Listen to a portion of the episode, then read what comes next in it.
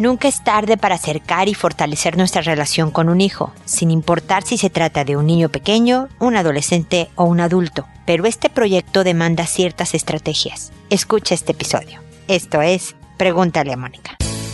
Noviazgo, pareja, matrimonio, hijos, padres, divorcio, separación, infidelidad, suegros, amor, vida sexual. Toda relación puede tener problemas, pero todo problema tiene solución. Pregúntale a Mónica. Porque tu familia es lo más importante.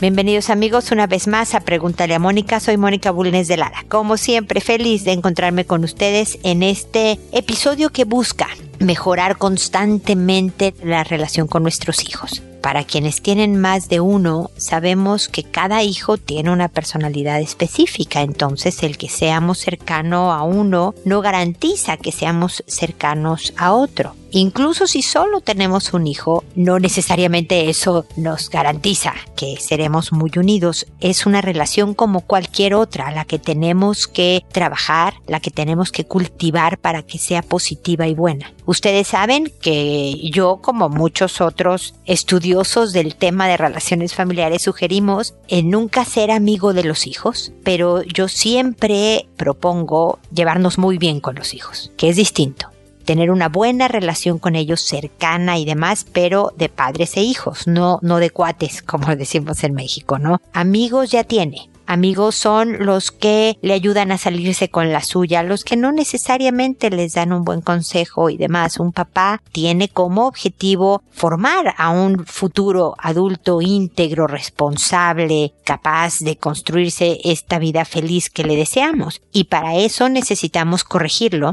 y para eso necesitamos castigarlo, inclusive llamarle la atención, decirle algo que no quiere escuchar o pedirle cosas que francamente no tiene ganas de hacer. Y eso complica la relación con un hijo, ¿no? El cumplir con nuestro deber hace que nuestra relación siempre esté a prueba y la clave, papás, mamás, es la forma no el fondo. El fondo debe de ser siempre bueno, ¿no? Te quiero enseñar responsabilidad, te quiero enseñar orden, te quiero enseñar respeto y autocuidado. O sea, el fondo son los valores que queremos transmitirle, porque los consideramos importantes e indispensables para una buena vida a nuestro hijo. Lo hacemos a través de virtudes, que son los buenos hábitos, ¿no? De, de ordenar tu cuarto, haz la tarea, di por favor y gracias, ayuda con la casa, cumple con las reglas de la casa, etcétera, pero es la forma en donde está la clave. Si yo soy una mamá o un papá, da lo mismo, chantajista, recriminador,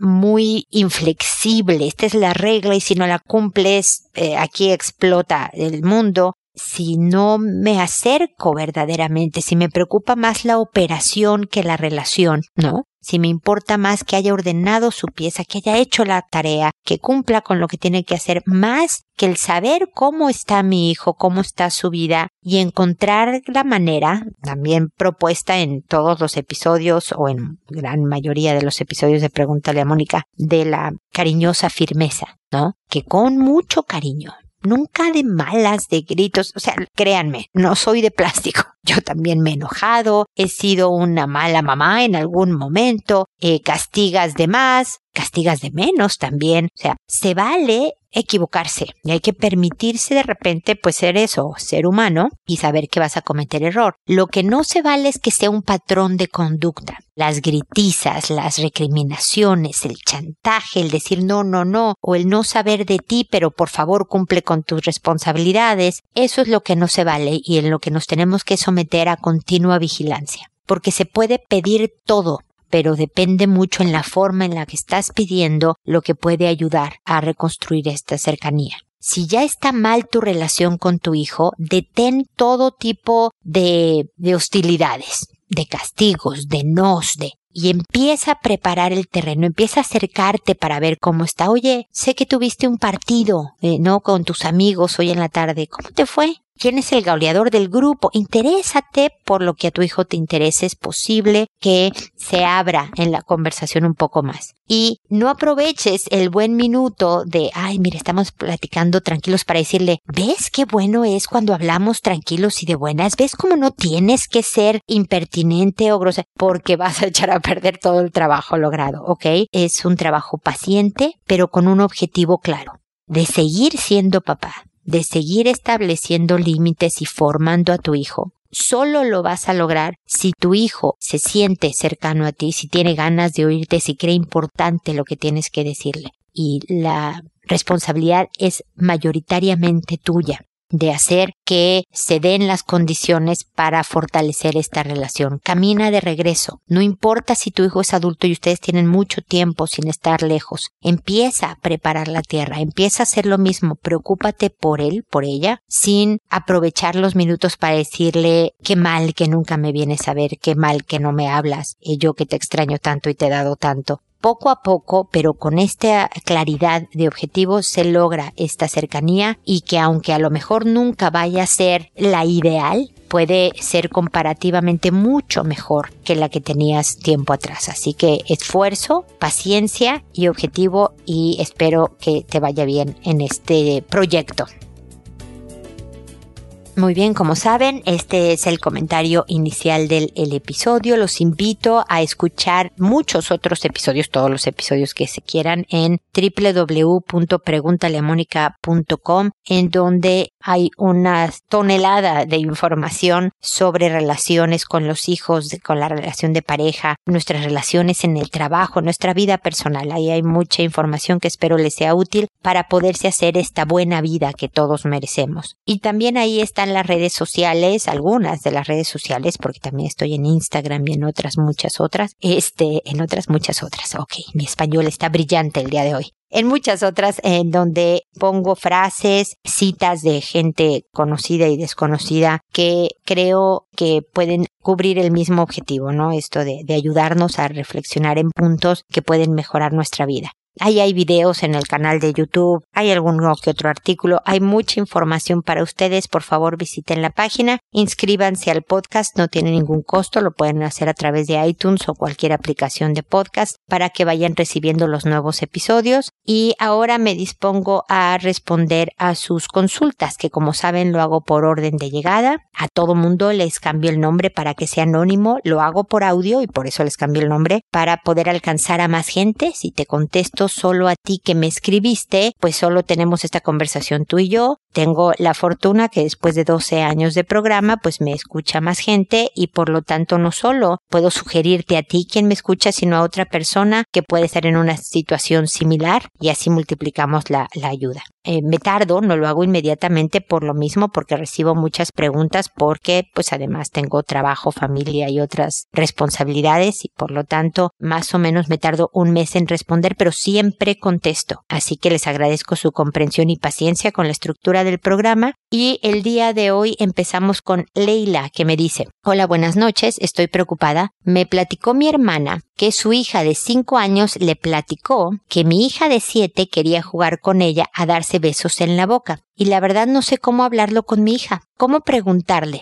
¿Por qué lo hizo o si es o no es grave? ¿Qué me recomienda hacer? ¿Cómo preguntarle a ella? Porque hace como un año estábamos en el campo y estaban unos insectos arriba de otros y los primos preguntaron qué están haciendo y ella dijo, están haciendo el amor. Y ya en casa sola le pregunté qué era para ella esa expresión o para ella qué quería decir y no me contestó. Dijo que no sabía y lloró y solo me dijo no sé. Por eso quiero saber cómo llegar a ella para poder platicarlo sin que llore, me platique el por qué lo hizo, por qué hizo lo que pasó. Aconséjame por favor. Mira, Leila, me parece buenísima tu consulta porque los hijos de alguna manera son muy buenos termostatos del estado emocional de los papás. Saben detectar muy bien en qué están los papás. Y hay veces que llegamos con nuestra mejor sonrisa a decirle, pero ¿por qué hiciste eso, hijita? Y detectan de alguna forma que se van a meter en problemas. O ya le pasó antes contigo, o sueles regañar en temas que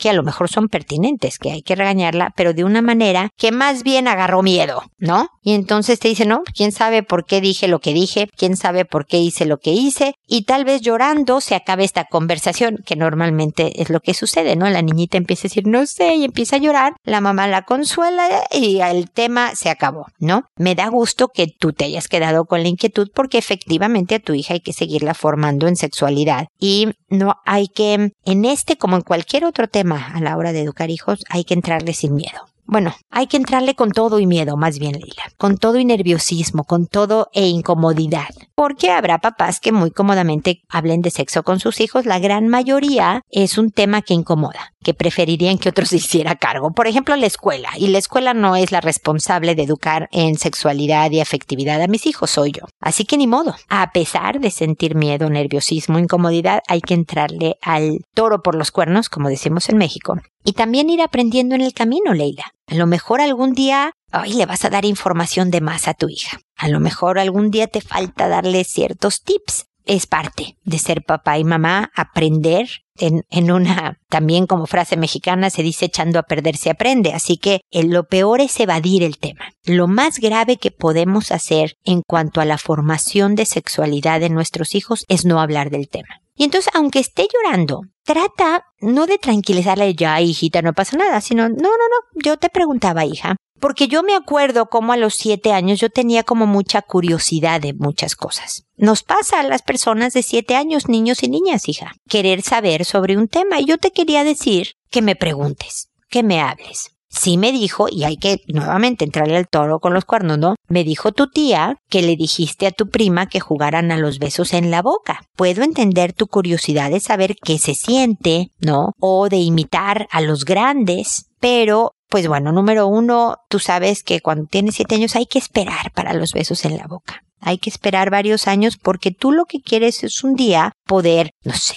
tener novio y luego tener una familia y luego darle, y ya le, le cuentas de tus valores, Leila. Pero le empiezas a hablar como si fuera, le estuvieras hablando de ir al supermercado, de sus amigas de la escuela, de lo que sea aunque por dentro tú estés nerviosa y demás. De alguna forma tu hija está enterada de varios términos como hacer el amor. Y tú le puedes decir efectivamente en los humanos pueden hacer el amor, los insectos aquella vez, pues no, no, no, no aman. Los insectos tienen un cerebro tan chiquito que pues en realidad solo cumplen con lo que la naturaleza les ordena, ¿no? Pero para los humanos es bien importante que no se haga a nivel naturaleza, sino que le demos un valor mucho más allá porque tenemos un cerebro más grande y eh, porque eso va a asegurar que tengas una vida feliz, hijita. Si te pones como insecto a hacerlo nada más lo que la naturaleza, pues entonces es posible que te rompan el corazón, que puedas estar lastimada. Entonces, pero no, ni siquiera Leila tiene que hacerse en una sola conversación, porque a lo mejor es mucha información para tu hija. Pueden ser en varias, y no importa que ya haya pasado un mes de que sucedió esto de, del beso en la boca, ¿no? O incluso que fue en las vacaciones y ahorita ya pasaron las vacaciones y ya están en la escuela, el colegio, los niños y todo. Nunca es tarde. ¿Te acuerdas cuando vimos esos insectos, hija? Oye, ¿te acuerdas eh, la, la, vez que te pregunté que por qué había pasado esto de los besos en la boca? Y le resucitas el tema para que sepa y, lo importante aquí Leila es que ella perciba de ah puedo hablar con mi mamá de este tema no me va a mandar a mi cuarto sin cenar no puedo hacer preguntas obviamente también y se lo dices con todo amor y con toda calma lo que hablaba en la introducción cariñosa firmeza. Le dices hija esto no debe de volver a suceder le dices lo que no es correcto y adecuado. Pero incluso en tu reacción y le puedes decir con todo amor y con toda calma, porque si vuelve a pasar, pues sí va a haber consecuencias. Viejita, tengo que impedir que hagas cosas inadecuadas para tu edad y para tu prima, que es dos años más chiquita que tú. Pero si tienes ganas de que dar otro beso en la boca, vente conmigo y vemos una película, coloreamos, salimos a caminar para evitar que la curiosidad te gane, porque hay veces que la curiosidad es muy fuerte y tenemos que evitar lo que no es adecuado. Me explico la actitud, el tono. Eso, Leila, va a permitir que hables de esto y de muchos otros temas eh, con tu hija que son indispensables para la buena formación hacia la vida adulta, ¿ok? De todas maneras, espero que sigamos en contacto con cualquier duda de este y otros temas que puedas tener para pelotear los conceptos por acá y encontrar la mejor estrategia para manejar el tema, ¿ok? Luego está Magali que nos dice, buenos días, Mónica. Te quería hacer una consulta ya que estoy muy preocupada, te cuento. Tengo un sobrino de seis años que tiene algunos problemas emocionales y no logra aceptar reglas. Por ende, hace todo lo que no se debe. Y tiene un tema en particular con lo sexual. Siempre habla todo lo que no tiene que hablar para su edad. Está con medicación psiquiátrica. Es un nene muy bueno, pero tiene esa parte que está mal. Bueno, eso por un lado. Ahora te comento que tengo mi nene de dos años y medio y ellos se juntan mucho. Yo nunca observé nada fuera de lo normal más que escuchar algunas palabrotas que le quiere enseñar. La cuestión es que mi hijo ayer me dijo que le chupara el pito y me pasaba su pito por mi pierna a lo que me súper asusté. Y le dije que por qué hacía eso. Lo primero que le salió fue el nombre de mi sobrino. Esta situación me desbordó ya que amo a mi sobrino y no quiero lastimar a mi hermana. Ojalá puedas orientarme. Gracias. Obviamente tu hermana sabe de la condición de su hijo. Eh, ojalá me hubieras dado el diagnóstico porque está en medicación psiquiátrica. Por, por lo que noto es que tiene una elevada impulsividad, muy poco autocontrol y por eso los problemas de conducta. Nuevamente hablo de la forma que hablaba en la introducción del programa, ¿no? Eh, lo puedes decir con tu hermana todo y decirle, oye, hay que tener a los niños, más que decirle, ¿cómo es posible que tu hijo le dijera qué pasó aquí? Es hacer equipo, es, es hacer un escuadrón de supervisión mucho más estrecho con los niños tu sobrino no se puede quedar solo con un niño de a lo mejor de su misma edad o más pequeño o incluso más grande, ¿no? Tu sobrino por esta impulsividad, por este bajo autocontrol es necesario que nunca esté sin la presencia de un adulto. Nunca. Va a ir al baño, perfecto. El adulto supervisa que él fue al baño solo y, que salió solo porque el otro, el chiquito de dos años y medio, está aquí contigo, lo que sea, me explico. Es estrechar la supervisión, la vigilancia para eh, reducir lo más posible, nunca se puede eliminar por completo la probabilidad de que se te escapen estos niños en un segundo y ocurra algo. Con tu hijo que apenas tiene dos años y medio, con muy poco lenguaje muy básico, tienes que fomentar el autocuidado el decir eso no se hace y conforme vaya creciendo van a tener que saber que si lo hace Juan, tu sobrino, te estoy inventando que se llama Juan, no necesariamente lo tiene que hacer él que Juan tiene una condición, una enfermedad, una condición que hace que haga cosas X, Y, pero hijo, eso no quiere decir que en la casa. Porque además, si quieres Magali, pon a tu hermana a escuchar mi respuesta como para que no seas tú la que le diga todo esto, sino yo y que las dos estén como en el mismo canal. La verdad, esto de que no me importa que en casa de otro hagan unas cosas, pero aquí en la casa no, es un tema muy normal en cualquier familia, porque tu hijo se va a llevar con amigos que a lo mejor en casa de algún amigo le van a permitir jugar juegos que tú no permites. O al revés, tú vas a darles permiso de cosas que otras familias no le dan permiso a sus amigos y vas a tener que lidiar siempre con él. En esta casa se hacen las cosas así porque yo creo que es lo mejor, independientemente que en otras haya otros estilos. Y va a haber consecuencias, se van a eliminar privilegios si no se cumplen. Tu hijo solo tiene dos años y medio, me estoy adelantando. Ahorita nada más es cuestión de tenerlo mucho más vigilado, sobre todo en la presencia de su primo, y que le digas eso no, no es correcto, no lo hagas. Un firme no y distraerlo a los dos años y medio es todo lo que se puede hacer por el momento en lo que sus habilidades verbales y de comprensión son mayores. Recomendaría también a tu hermana una terapia de orientación familiar, porque no solo necesita la medicación psiquiátrica, sino estrategias concretas, tu sobrino en particular, para crecer en autocontrol, para mejorar. Hay muchísimas formas de que un niño, independientemente de que esté medicado, y eso ayuda si tiene determinada condición psiquiátrica, que con estrategias conductuales se puede mejorar, porque no es cuestión nada más de que, ah, mira, tiene esto, está diagnosticado de esto, y por lo tanto no acepta reglas y puede ser lo que se le pega la gana. No es verdad. Hay muchas formas de mejorar y la medicina sola es, es como en la depresión. El antidepresivo no te va a sacar por sí mismo de una depresión. Tienes que hacer un trabajo personal.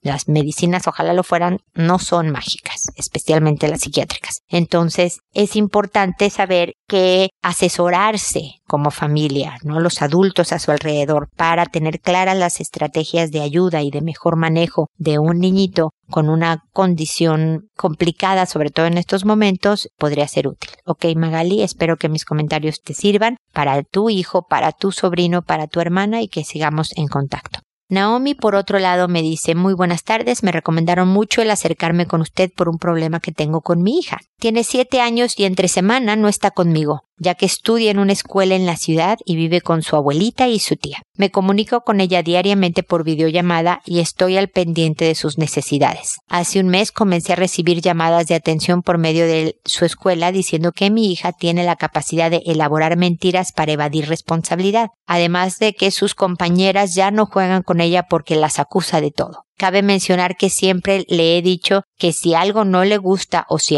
la molestan, debe decirle a su maestra. Sin embargo, el día de hoy encontré a mi hija encerrada con su hermano de cuatro años y ella le había pedido que la tocara en su zona íntima con sus manos y juguetes. Ella refiere que una amiga le enseñó videos sexuales en su escuela. No sé qué hacer, estoy muy espantada y sobre todo preocupada de estas situaciones. Ojalá pueda ayudarme, en verdad no sé qué hacer, gracias por leerme y con gusto espero su respuesta. A ver, mi querida Naomi, aquí hay dos cosas distintas, de dos temas distintos. Primero, no sé por qué tu hija de siete años no vive contigo. No sé si es porque no hay escuelas en donde tú vives y ahí está el único trabajo que puedas encontrar o, cuáles son las circunstancias. La verdad es que, pues tú lo sabes, ¿no, Naomi? Lo siempre mejor para un hijo es estar con su mamá. Tú vas a poder educarla justo de la manera en que tú consideras que tu hija debe de ser educada. No sé cuántos años tenga la abuelita o la tía y qué tan ocupada estén realmente de su formación. Porque hay veces que los abuelitos, nada más por edad o por tiempo y demás, solo ven que la niña coma, que la niña se vista, que, que,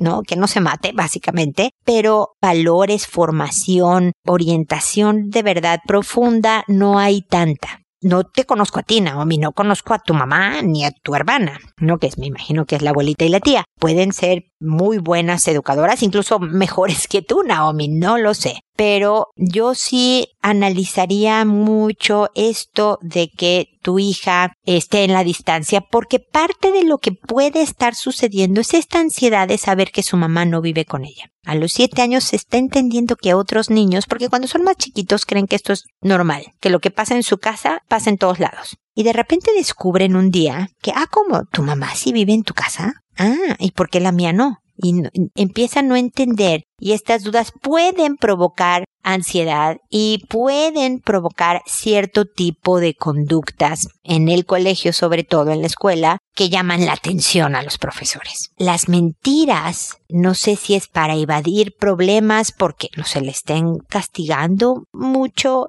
¿no? O nada más porque tiene una ávida creatividad y va a ser una futura escritora, ¿no? También pasa esto. O es en el colegio donde le están siendo muy restrictivas y entonces por eso hace mentiras para echarle la culpa a otros y, bueno, esto de acusar es muy típico de muchas niñitas de siete años. Entonces, por una parte, estas sí son cosas normales, ¿no? Por otra está lo de la compañerita enseñándole videos sexuales. Lo primero que hay que hacer, me imagino que ya lo hiciste, Naomi, es ir a la escuela y decirles, hay una niña que está enseñando videos. Se llama Juana Pérez, no, no tienes el nombre, mi hija no me dijo, investiguen ustedes por favor porque es importante tener a las niñas supervisadas. Si es necesario, es con toda educación y amabilidad hablar con los papás de esta niñita y decirle, oye, parece que tu hija trajo algunos videos sexuales a la escuela. Em, tal vez ya lo sabían, nada más quería comunicárselos, pues para ayudar a su hija. Cuando tu intención es, oye, estoy preocupada por tu hija, vean este tema, los papás están más receptivos. Cuando llegas con la espada desenvainada, ¿cómo es posible que la pervertida de tu hija esté llevando videos sexuales? Ahí sí vas a encontrar papás mucho más rechazantes de una estrategia de solución. Cuando le dices, oye, a lo mejor ya incluso lo sabían, pero quería contarles, porque son niñitos muy pequeñitos. Y esta otra niñita, el hermano mayor, el primo o alguien, un adulto inclusive, puede haberle estado enseñando estos videos Y hay que investigar, es una niñita en problema, ¿no? Por otro lado, con tu hija se habla de los temas, lo que hablaba en mis respuestas anteriores con Magali y demás, lo que es inapropiado, nada de que te encierras con tu hermanito, tú eres la más grande y le haces daño a tu hermanito pidiéndole que haga estas cosas, te puedes lastimar puedes enfermarte por estar tocando con juguetes tus genitales y puedes lastimar tu corazón y tus emociones porque son temas que son de adultos cuando estás en una relación comprometida, bla, bla, bla, bla ya le das todo el rollo valórico, ¿no? Pero, pero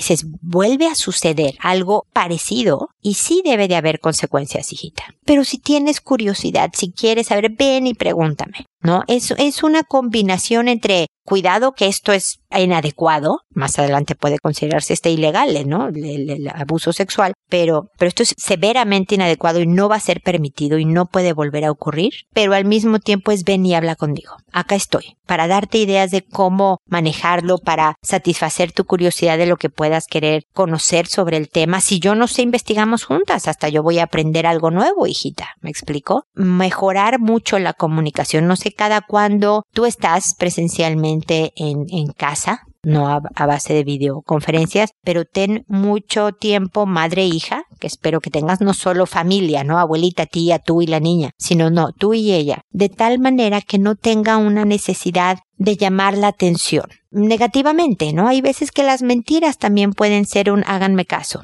¿no? O, o, por siento a mi mamá lejos y entonces esta es una manera de que ella me, me llame para decirme, oye hijita, que estás contando mentiras, recibí atención negativa, pues porque fue porque dije mentiras, ¿no? Pero lo que quiero es sentirme cercana a mi mamá. El tema del, del, del programa de hoy es precisamente eso, el construir cercanía positiva, real, fuerte, a base de pasar tiempo, de corregir, no porque no estés en su casa, Naomi, no porque vas cada no sé cuándo a estar con ella o porque tú estás en otra ciudad y hablas con ella. Por, o sea, no porque sientas culpa, no la eduques. Si es necesario llamarle la atención, si es necesario corregirla, corrígela. Pero al mismo tiempo también construye cercanía. Ten momentos uno a uno con ella, solo ustedes dos, pasándola bien. Y luego muchos momentos también de mamá, de haz la tarea, bañate, lávate los dientes, no todos este tipo de cosas que, que son los que necesitas hablar como mamá de, de la hija, ¿no? Espero que esta etapa, que son etapas también pasen eh, de la mejor manera y cualquier duda, no, no dudes en volverme a escribir, por favor, Noemi.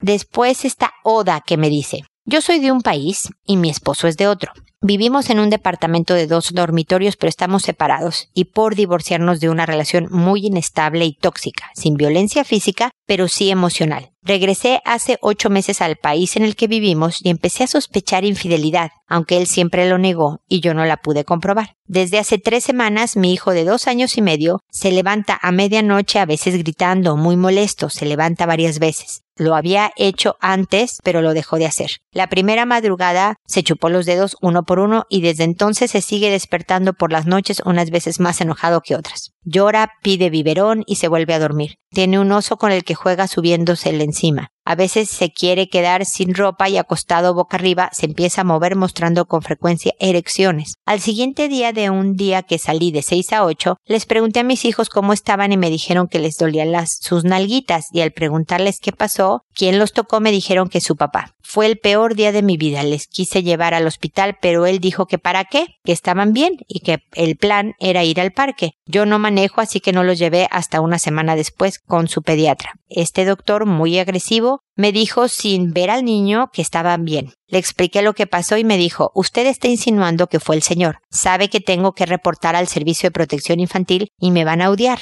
Le van a quitar a los niños hasta que hagan las averiguaciones. En fin, al final lo revisó y dijo que se veía bastante bien y que si pasaba de nuevo le avise y ahí tendría que reportar. Me dijo, señora, los hijos exploran. Decidimos finalmente divorciarnos, pero me inquieta el cuidado de los niños. Él dice que me da la custodia con la condición de que en vacaciones se los trae y eso me atormenta. Aquí por mi parte no tengo a nadie. No he podido consultar a un abogado con respecto al tema de custodia. Yo no trabajo, aunque soy profesional, dependo de él. Desde ese día le he perdido por completo la confianza y no puedo hacer nada. Cuando salió el tema de la infidelidad ya tuvimos la visita de un trabajador social por nuestras discusiones. Él nos advirtió que la próxima vez no sería una visita tan cordial. Para colmo, mi hijo mayor de nueve años adora a su papá y solo pensar en el divorcio la enferma y en mí nadie cree. Me dicen que imagino. A ver, Oda, creo que lo que le pasa a tu hijo que despierta llorando y gritando son lo que se llaman terrores nocturnos. Eso le pasa a algunos, no a todos los niños. Tú, en los datos que me dijiste, tienes niños pequeños y bueno, ya hasta uno ya de nueve años. No, no quiero especificar edades o número de niños para seguir siendo anónima tu consulta. Como puedes ver, quité de qué país eres tú, de qué país es tu esposo, dónde viven ahora, todo lo que pudiera identificarte, aunque es medio imposible porque este es un programa de internet y afortunadamente nos oyen en todas partes del mundo. Pero bueno, hay niños que les pasan los terrores nocturnos, hay niños que nunca les pasan los terrores nocturnos. Y un terror nocturno es esto que me describes. Un niñito que se levanta gritando, llorando, enojado, a veces asustado, parece que no te está oyendo, pero, pero sí se ve como despierto. Lo que hay nada más que hacer es tranquilizarlo y acostarlo nuevamente en su cama. No hay más. Es una época que como viene, se va y no vuelve después. El, tu hijo volvió. Pero cuando pase esta etapa, esta edad, va a desaparecer y de hecho él nunca se va a acordar que cuando era chiquito, porque además esta es una parte muy inconsciente. A la mañana siguiente tú le puedes decir, oye hijito, ¿qué, qué soñaste? ¿Qué te... Y no se acuerda para nada, ¿ok? Entonces eso es, al parecer lo que le pasa a tu pequeño son terrores nocturnos. Nada que ver con su relación con su papá, con la tuya, con que se están divorciando, nada. Es algo que forma parte del desarrollo normal de un pequeño, pero que no le pasa a todos. ¿No? Y listo, ese es un tema. El cuerpo, algo que me vas a decir, bueno, pero ¿por qué tiene de repente erecciones? El cuerpo funciona. El cuerpo tiene diferentes formas de reaccionar de acuerdo a la biología de cada quien. Por ejemplo, si tú, y nada más de pensarlo, mis dientes, a mí hay cosas que me dan ansias, que se dice en México, ¿no? Que me produce no me gusta, ¿no? Por ejemplo, ver, y nada más contártelo, Oda, me está sintiendo, ver que alguien muerde una toalla seca hace que mis dientes de enfrente, los estoy tocando y por eso hablé raro, se sientan raros, desagradables. No me gusta, me dan ansias, le pido a la gente que no lo haga, ¿ok? Mis dientes, mis encías, mi, mi boca está reaccionando a algo que ni siquiera estoy viendo o lo estoy haciendo yo, me lo estoy imaginando al contártelo a ti. Imagínate cómo puedo provocar una sensación física con la pura cabeza, ¿no? Con la pura imaginación. Tu hijo entre el sueño, el susto y demás, es posible que haya diferentes, no sé, está alterado, se despertó llorando, gritando y demás, enojado. Parte de lo que pasa con estas emociones muy intensas es que la sangre bombea más rápido y se va a diferentes partes del cuerpo y entre ellas puede ser los genitales. Y tú veas una erección nada más por una reacción biológica del estado emocional de tu hijo, no porque tenga ninguna relación con sexo. Hace tiempo un jovencito estaba, me, me, consultó aquí en Pregúntale a Mónica, inclusive está en algún programa, en que dice, fíjate que estaba jugando básquetbol con unos amigos y rocé, mi cuerpo rozó con el cuerpo de otro y yo sentí como una especie de erección. ¿Soy homosexual? ¿no? Fíjate que no me había pasado y, a lo mejor más. Y nuevamente el joven que era empezando la adolescencia, terminando la pubertad, estaba muy alterado de su reacción física y avergonzado, pues porque pues no era algo que él quería en medio partido de básquet, ¿no? Y es, es biología. Nada tiene que ver con identidad sexual, con sexualidad, con sexo, nada tiene que ver. Entonces, bueno, en esa parte creo que tu hijo es un pequeñito de dos años muy normal. Cuando me dices el papá les tocó las nalguitas, no sé si fue nalgada, si fue que, no estoy diciendo que te estés imaginando cosas, tienes que estar muy observadora de la conducta de tus hijos y de la conducta obviamente de tu, de tu esposo, pero es posible que porque ustedes han tenido una muy mala relación, muy agresiva, muy tóxica como me la describes al principio, tu percepción también está dirigida desde ese ángulo. No es que estés inventando, pero es que también puedes, en tu afán protector, ver cosas que a lo mejor tienen un contexto distinto. ¿Ok? Entonces observa, si necesitas la consulta del abogado para que acabes con las mejores cosas. Y es normal que tu hijo adore a su papá y que no quiera que los papás se divorcien. Nadie quiere esto. Y si van a seguir adelante con la separación, vas a tener que estar muy al pendiente de este niño de nueve años que le va a afectar muchísimo la separación de sus papás. No dudes en escribirme para darte ideas y demás. Eh, hay un muy buen libro que se llama ¿Y los niños qué? Que habla sobre el impacto del divorcio en los hijos en las diferentes edades y te da estrategias de cómo ayudarles en cada etapa en el proceso de asimilar el, divorcio de sus papás. Entonces te lo recomiendo. Y, y si a la hora de que veas claramente que hay un signo de abuso sexual, que no te importe que no tienes coche, que no te importe que te diga el doctor, va a venir eh, los servicios infantiles especiales y le van a quitar los niños, protege a los niños. Que te los quiten por unos días, pero que haya una investigación que haga que tus hijos vuelvan y que estén protegidos es lo que tenemos que hacer. No por evitar algún tipo de trámite los, los dejemos expuestos a más daño, ¿ok? Así que el cuidarlo, sé que esa es tu, tu preocupación y tu interés, Oda, tiene que ser siempre sin miedos o con miedos, como decía al principio, a pesar de los miedos, ¿no? Ve inmediatamente al doctor cuando tú sospeches que hubo algún abuso para que haga una revisión exhaustiva en el momento en que creas que pasó, no una semana después y lidias con las consecuencias, pero protegiendo a tus hijos. Eso también habla bien de ti frente a un juez. Entonces eh, hay que hacerlo si crees que hay esta sospecha. Mantente observante y mantente en contacto para que te pueda acompañar en este proceso. Oda, espero de verdad que sigamos en contacto. Y espero también amigos que nos volvamos a encontrar en un episodio más de Pregúntale a Mónica. Y recuerda hacer todo siempre primero con amabilidad. Hasta pronto.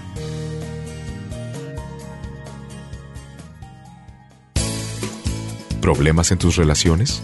No te preocupes, manda tu caso, juntos encontraremos la solución. www.preguntaleamónica.com Recuerda que tu familia es lo más importante.